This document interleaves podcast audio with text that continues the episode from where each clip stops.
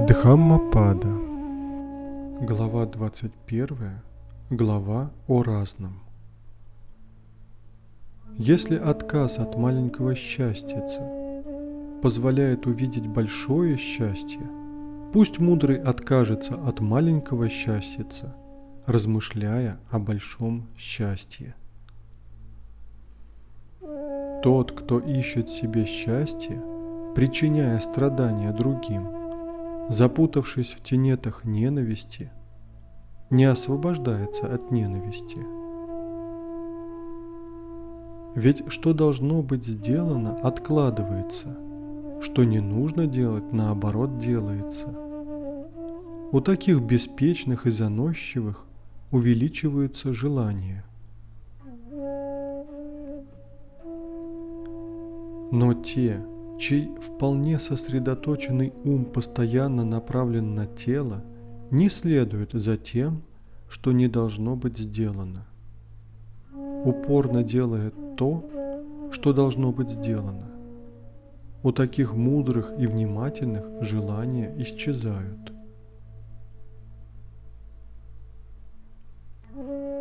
Убив мать и отца и двух царей из касты кшатриев – уничтожив царство вместе с его подданными, Брахман идет невозмутимо. Убив мать и отца и двух царей из касты брахманов, убив пятым человека-тигра, Брахман идет невозмутимо. Ученики Гаутамы, наделенные великой бдительностью, всегда бодрствуют и днем, и ночью, все время их мысль устремлена к Будде.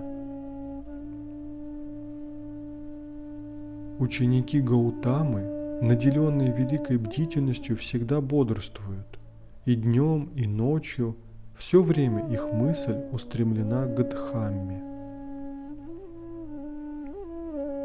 Ученики Гаутамы, наделенные великой бдительностью, всегда бодрствуют, и днем, и ночью все время их мысль устремлена к Сангхе. Ученики Гаутамы, наделенные великой бдительностью, всегда бодрствуют. И днем, и ночью все время их мысль направлена на тело. Ученики Гаутамы, наделенные великой бдительностью, всегда бодрствуют, и днем, и ночью их ум радуется ненасилию.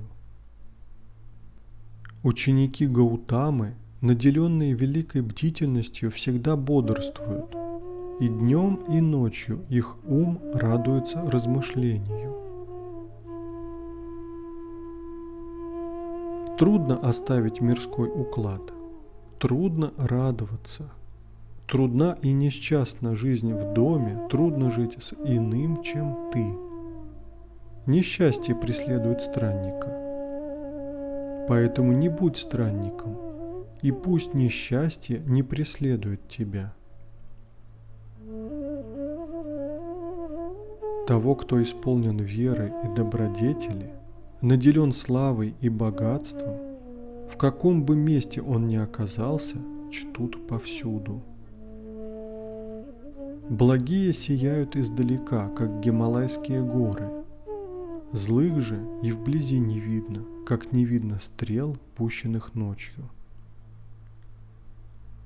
Тот, кто сидит в одиночестве, спит в одиночестве, бродит в одиночестве, тот, кто деятелен и сдерживает себя сам, пусть радуется в лесной чаще –